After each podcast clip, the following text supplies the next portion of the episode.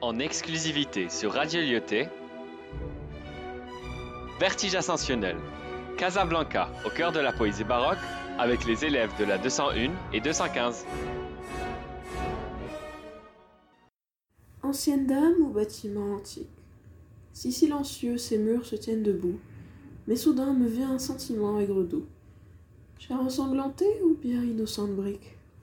Contre ce ciel, longue colonne symétrique, se fondant, se détachant de lui, tout est flou, blanc sur bleu, de froids rubans de soie si doux, toutes ces couleurs et formes si esthétiques.